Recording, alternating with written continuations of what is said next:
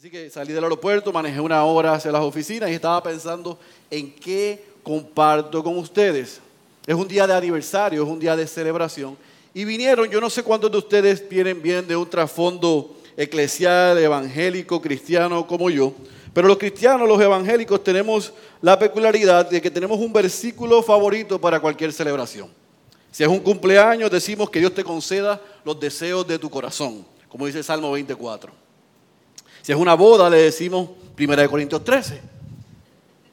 Si alguien logra algo, 1 Corintios 15, 58. El trabajo en el Señor no es en vano. Si alguien se retira, un pastor, alguien, un cristiano después de 30 años, mi querido hermano o hermana, usted ha peleado la buena batalla de la fe. Hasta para dormir le tenemos un salmo a los niños. En paz me acostaré, así mismo dormiré. Pero para aniversarios como este, también los cristianos hemos seleccionado textos. Y hemos utilizado el texto que yo quiero compartir en esta mañana. Ebenecer, hasta aquí nos ha ayudado el Señor.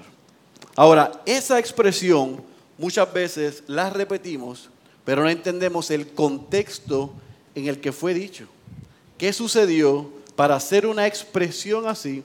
Y cómo relacionarlo a la vida del cristiano y a la vida de la iglesia en un momento histórico como el que ustedes se encuentran. Yo creo que podemos sacar y extraer mucho de lo que sucedió y aplicarlo a la vida de nosotros como creyentes, pero también a la vida de la iglesia. Así que antes de entrar de lleno a lo que es la expresión que hace el profeta Samuel, yo quiero que primero entendamos en el contexto en que fue dicho, qué es los sucesos que pasaron que hicieron que se dijera esa expresión. ¿Qué significa la palabra ebenecer? Y cómo nosotros podemos decir al finalizar este servicio que hasta aquí el Señor nos ha ayudado. Ebenecer aparece tres veces en el libro de Primera de Samuel. Tres veces. En dos contextos diferentes, pero aparece tres veces. Y antes de yo desempacar en qué contexto fue dicho, Quisiera hacer un pequeño recorrido por el libro de Primera de Samuel hasta el capítulo 7 para entonces ir a la lectura. Si usted va al libro de Primera de Samuel en el capítulo 1, usted va a ver la famosa oración de Ana, el intercambio con Elí, el nacimiento y la dedicación de Samuel. En el capítulo 2 usted va a ver el cántico de Ana de agradecimiento, va a ver los hijos de Ana y va a conocer a los hijos problemáticos de Elí. En el capítulo 3 vamos a ver cómo Dios llama a Samuel entonces para ser quien? Un profeta de parte de Dios. Y Dios le dice a Samuel lo que iba a acontecer con los hijos de Elí. En el capítulo 4 inicia el ministerio del profeta Samuel, derrota los filisteos a los israelitas, mueren los hijos de Eli y los filisteos toman el arca, secuestran el arca del Señor. Ya en el capítulo 5, Dios juzga y castiga a los filisteos por tomar el arca. Y en el capítulo 6, los filisteos no le queda más remedio que devolver el arca del Señor al pueblo de Israel, al pueblo de Dios. Y entramos en el capítulo 7. En el capítulo 7, Samuel, el profeta, dirige lo que se conoce como un avivamiento, donde el pueblo que una y otra vez le daba la espalda a Dios se arrepiente, deja la idolatría, los filisteos son vencidos y Dios reina nuevamente sobre ellos. En el capítulo 8, que no lo voy a tocar, si quieren que Xavier me invite otra vez, entonces vemos este pueblo que tiene a Dios como rey, que una y otra vez le es infiel, Dios pasa a juicio, ellos se arrepienten, como vemos un ciclo en el libro de jueces, y Dios es bondadoso y misericordioso diciéndole a Dios, ¿sabes qué? Ya tú no eres suficiente. Nosotros queremos un rey de carne y hueso que nosotros podamos ver y seguir. Y ahí entonces Dios les envía a Saúl y usted sabe lo que pasa después de eso. Así que con eso dicho, yo quiero entonces que usted vea en 1 Samuel capítulo 4, versículo 1, y no lo voy a leer simplemente, que usted va a ver que en ese interín de los israelitas en su lucha con los, con los filisteos, que se menciona Ebenezer. Y Ebenezer ciertamente fue un lugar es un lugar que probablemente estaba entre eh, dos ciudades, es un lugar donde el pueblo de Israel acampó para hacerle frente a los filisteos, pero en primera de Samuel capítulo 7 versículo 12, esa expresión Ebenezer es utilizada en un contexto que es el que yo le quiero llevar en esta mañana. Así que le pido que vaya entonces al capítulo 7 de Primera de Samuel, yo lo voy a leer completo y nos vamos a, a concentrar en esta mañana en el versículo 12, pero para ponerlo en contexto, Primera de Samuel, capítulo 7, cuando esté ahí me dice amén, vamos a leer el, el capítulo completo, leemos, oramos para pedir la asistencia del Espíritu para el predicador y para la iglesia y entonces despacamos este texto. Primera de Samuel capítulo 7, ¿están ahí? Dice la santa y poderosa palabra de nuestro Señor. Y vinieron los hombres de Kiriat Jearim, tomaron el arca del Señor y la llevaron a la casa de Abinadab en la colina. Y consagraron a Eleazar, su hijo, para que guardara el arca del Señor. Y sucedió que pasó mucho tiempo, 20 años, desde el día en el que el arca quedó en Kiriat Jearim, y toda la casa de Israel añoraba al Señor. Entonces Samuel habló a toda la casa de Israel diciendo, si os volvéis al Señor con todo vuestro corazón. Quitad de entre vosotros los dioses extranjeros y las astoret y dirigid vuestro corazón al Señor y servidle solo a Él y Él os librará de la mano de los filisteos. Los hijos de Israel quitaron los Baales y los Astoret y sirvieron solo al Señor. Versículo 5.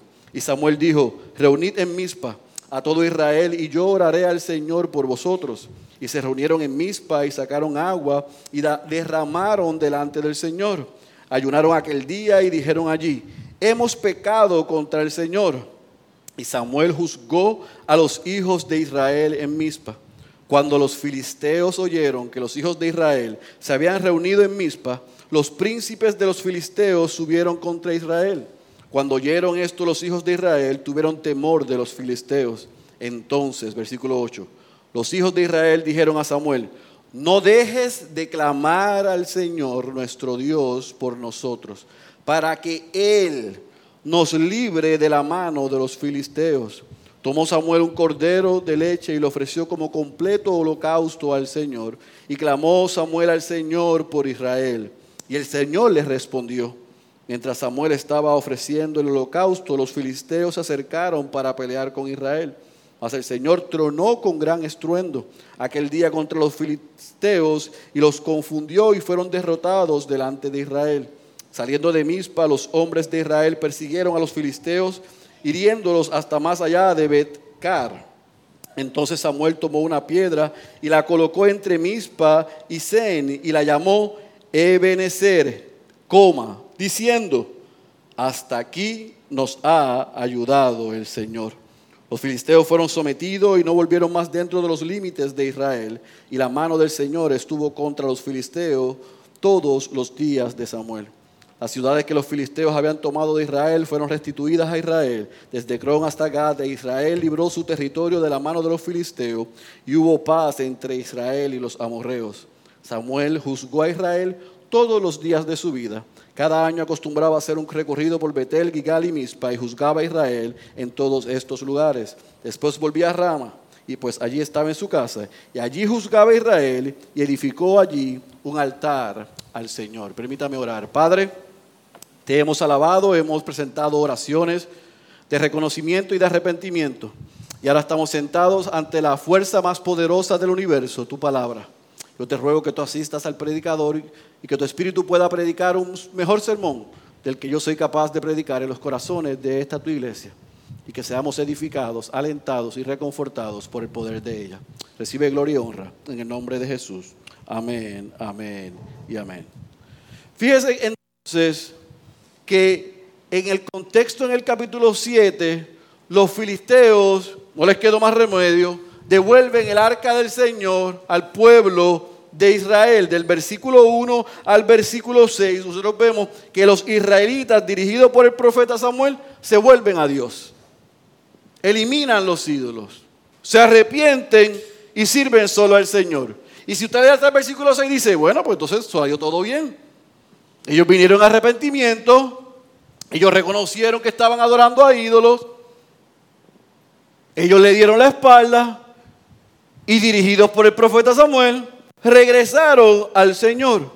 Sin embargo, desde el versículo 7 en adelante, nosotros vemos que los filisteos una vez más escuchan dónde está el pueblo de Israel, lo que estaba haciendo y van tras de ellos. Pero aquí está la clave. El pueblo de Israel se asustó nuevamente. ¿Y qué hizo? Que se preparó para enfrentarlos. Pero le pidieron al profeta Samuel que intercediera por ellos ante Dios a ver si Dios se apiadaba de ellos. Y Dios respondió. Israel derrota a los filisteos. Y después que derrotan a los filisteos, versículo 12, y lo voy a volver a leer. Entonces Samuel toma una piedra y la coloca entre Mispa y Ensen. Entre, en otras palabras, entre el lugar donde estaba el pueblo y el lugar donde estaba el enemigo, y la llamó Ebenezer, diciendo, hasta este momento, hasta aquí, el Señor nos ha ayudado. Él que hizo reconocer que lo que había acabado de suceder vino solamente por mano de quién? De Dios. Era imposible que los israelitas vencieran a los filisteos. Solamente fue posible porque Dios estuvo con ellos. Porque Dios contestó la intercesión, el clamor del profeta. Y él lo que hace es reconocer que Dios les había ayudado. Y no solamente Dios los libró, destruyó a los filisteos, sino que todas las ciudades que habían perdido le fueron restituidas. Pero es interesante que él toma una piedra, Eben, y él dice, ser ayuda. O sea, esta piedra representa una piedra de ayuda, una piedra de socorro, es un memorial, es un recordatorio de que Dios nos dio nuevamente la victoria. Y eso es lo que yo quiero que usted vea en esta mañana. Porque el profeta Samuel se vio en la necesidad de tomar una piedra? Bueno, en aquel contexto, en aquella cultura, se hacían cosas para recordar. Hoy estamos celebrando un aniversario. Hoy estamos recordando la fidelidad de Dios por los pasados 60 meses en la vida de esta iglesia. Estamos recordando la bondad, la gracia, la misericordia, el cuidado, el favor del Señor sobre nosotros. Básicamente eso es lo que está haciendo o lo que hizo el profeta, recordar que Dios había sido bueno y establecer un memorial en el lugar donde el enemigo había sido derrotado y donde Dios le había dado la victoria a ellos. Y él toma esa piedra y le llama Ebenezer, piedra de socorro, piedra de ayuda. Primera cosa entonces que tenemos que aclarar, Ebenecer no significa hasta aquí nos ha ayudado el Señor. Ebenecer significa piedra de socorro, coma, esa piedra de socorro nosotros la recordamos porque hasta aquí nos ha ayudado el Señor. Si usted va de aquí a Ponce o de Ponce a Aguadilla, de Aguadilla a Fajardo, se va a encontrar iglesias que dicen Iglesia Neymet, Ebenezer, hasta aquí nos ha ayudado el Señor. Y hemos entendido que Ebenezer significa que hasta aquí nos ha ayudado el Señor. No. El profeta Samuel lo que está haciendo es un memorial diciendo que la piedra de socorro fue Dios y que por lo tanto podemos celebrar y recordar porque hasta ese momento el Señor nos ha ayudado. Hasta este momento pero en el caso del pueblo de Israel, y yo espero que usted lo pueda asociar con su vida, nuevamente, hasta aquí nos ha ayudado el Señor. El mismo Dios que los libertó de Egipto, el mismo Dios que los preservó en el desierto, el mismo Dios que vemos en el libro de jueces cíclicamente una y otra vez. Ellos pecan, se arrepienten y Dios los perdona. Es el mismo Dios que otra vez les da la oportunidad a ellos para arrepentirse. Cuando no lo merecen por darle la espalda a Dios, Dios tiene misericordia de ellos. Y yo no sé usted, pero yo tengo un israelita en mí. Porque muchas veces Dios es bueno conmigo. Dios es misericordioso conmigo. Y yo olvido. Y creo que son por mis méritos que estoy donde estoy, que tengo lo que tengo, que he logrado lo que he logrado. El pueblo de Israel una y otra vez celebraba, olvidaba, se alejaba y tenía que otra vez comenzar el ciclo de arrepentimiento. Así que en altas y bajas, un pueblo infiel experimentó la misericordia de un Dios fiel. Un pueblo duro de servir experimentó una y otra vez el amor de un Dios que le daba lo que ellos no merecían. Y Samuel pudo reconocer en aquel momento histórico, en aquel momento de reflexión.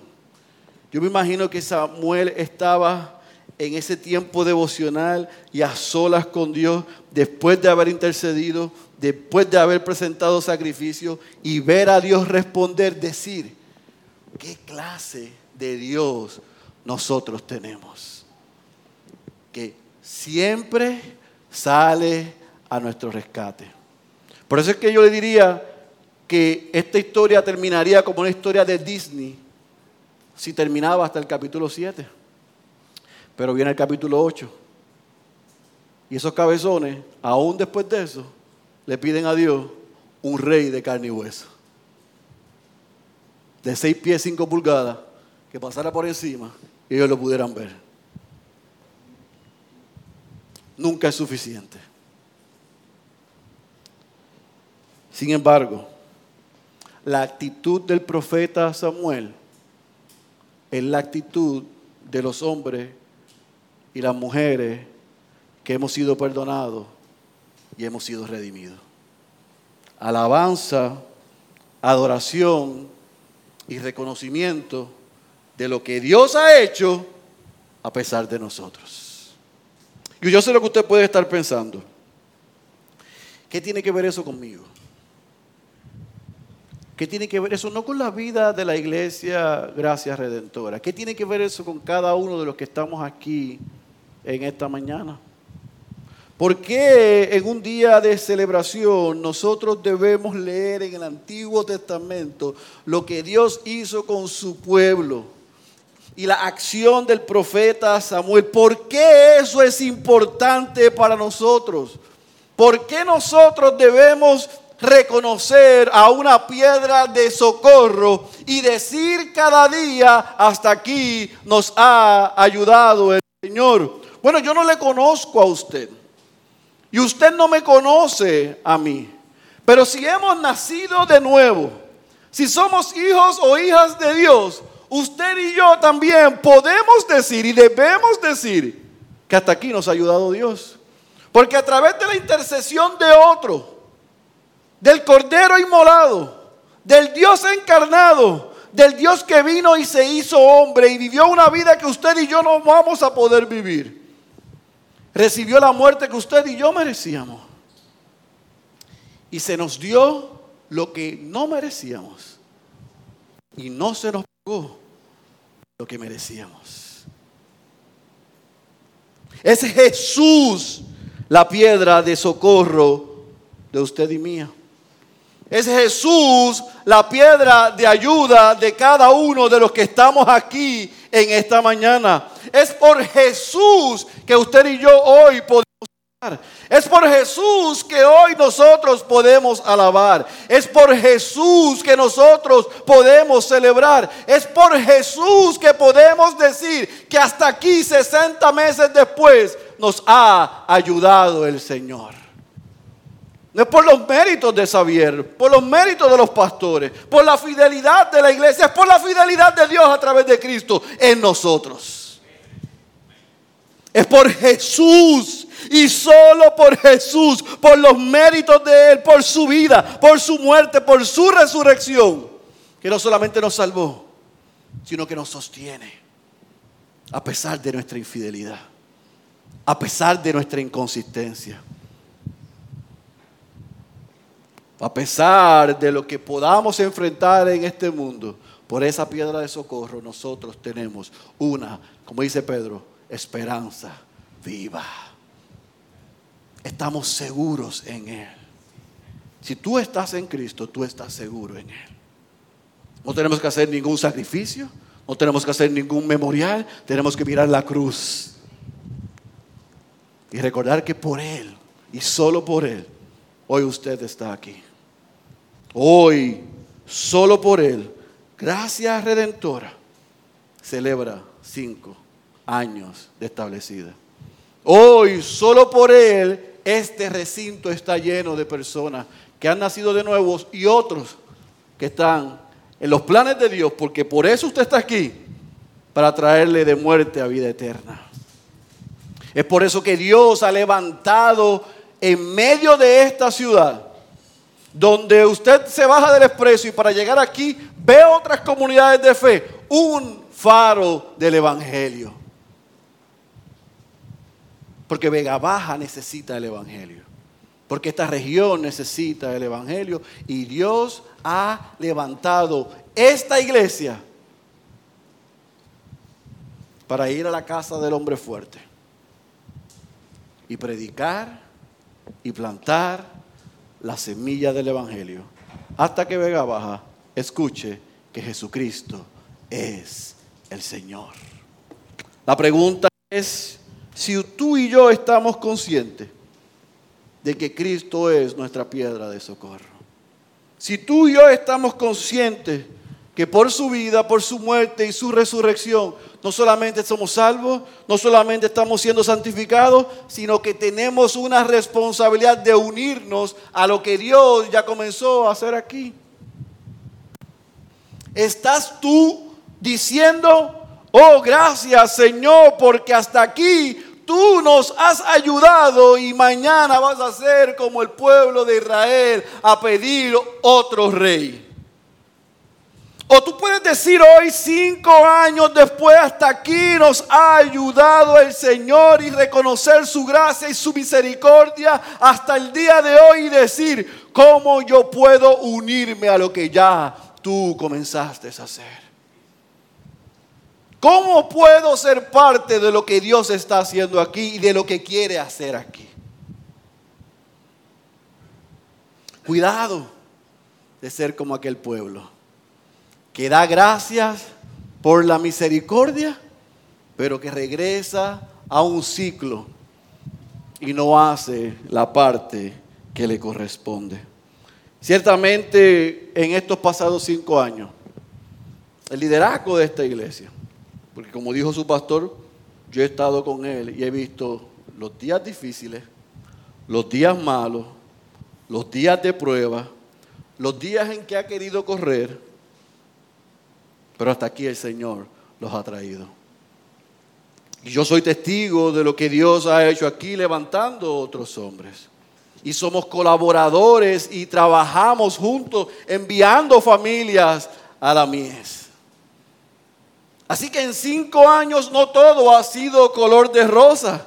Han sido momentos difíciles, dificultades que han probado el llamado de los torrados, el llamado de esta iglesia. Pero no es para decir solamente, hasta aquí nos ha ayudado el Señor, es qué tú quieres ahora hacer con nosotros por los próximos cinco años.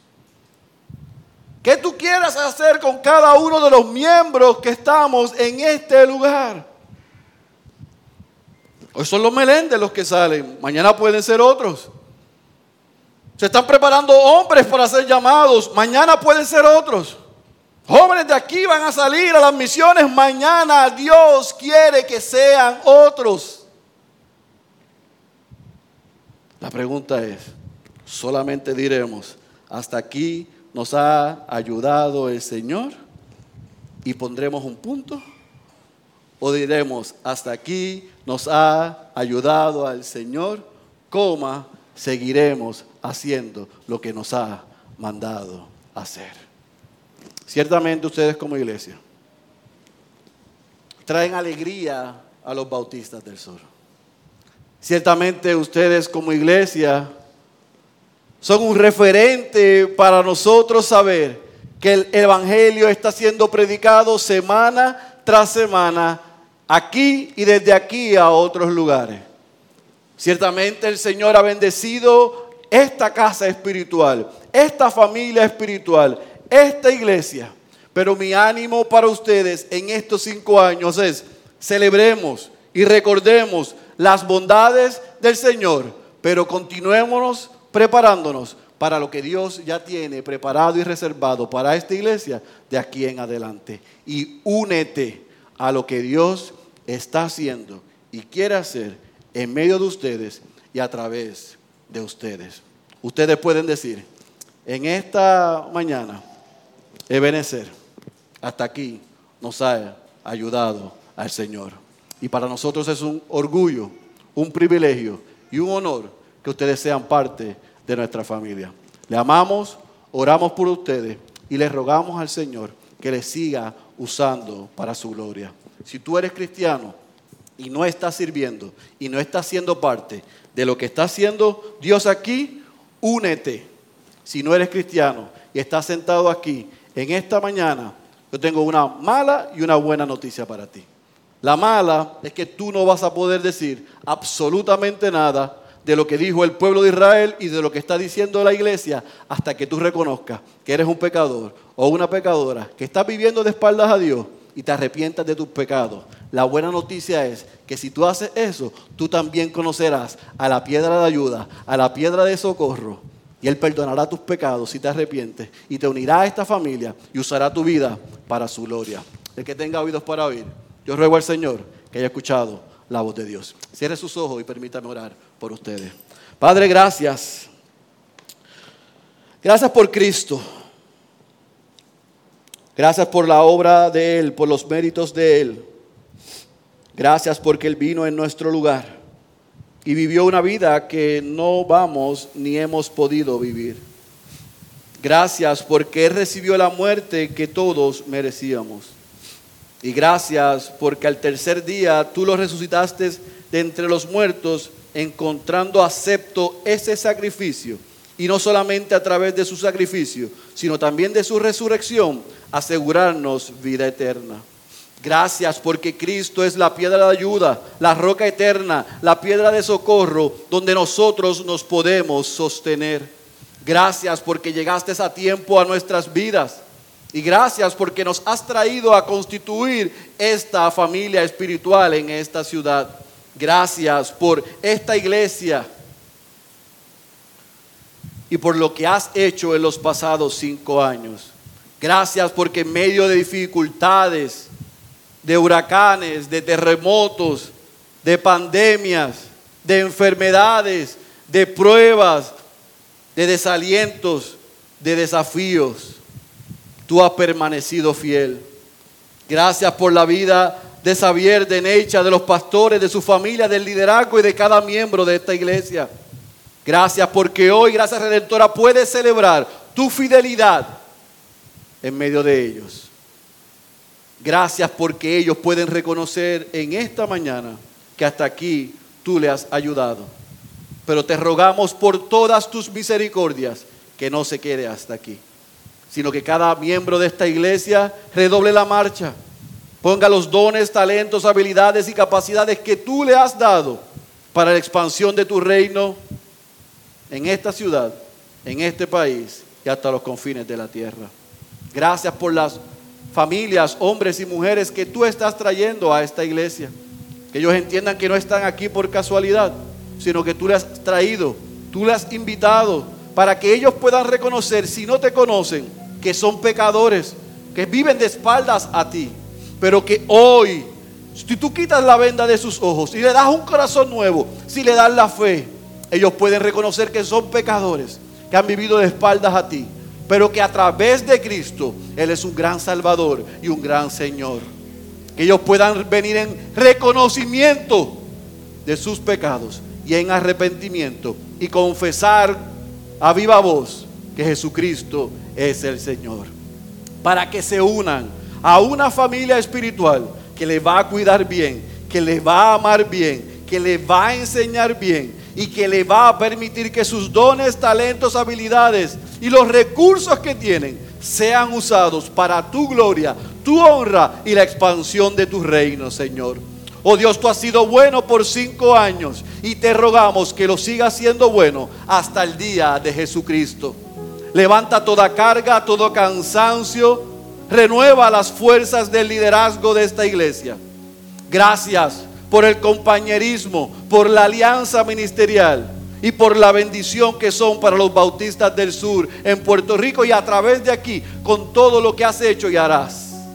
Que sepan ellos que habemos muchos que oramos por ellos y que les damos gracias a ti por cada vida y cada cosa que estás haciendo en medio de ellos. Oh Señor, hasta aquí, gracias puede decir, tú has sido bueno. Hasta aquí tú nos has ayudado y confiamos que seguirás siendo bueno, ayudándonos y guiándonos hasta el día de Jesucristo. Recibe gloria, recibe honra. Solo a ti te pertenece. En el nombre poderoso de Jesús. Amén, amén y amén. Gracias por sintonizarnos. Puedes encontrarnos en las diferentes plataformas de redes sociales, como también visitarnos a www.iglesiagraciaredentora.com.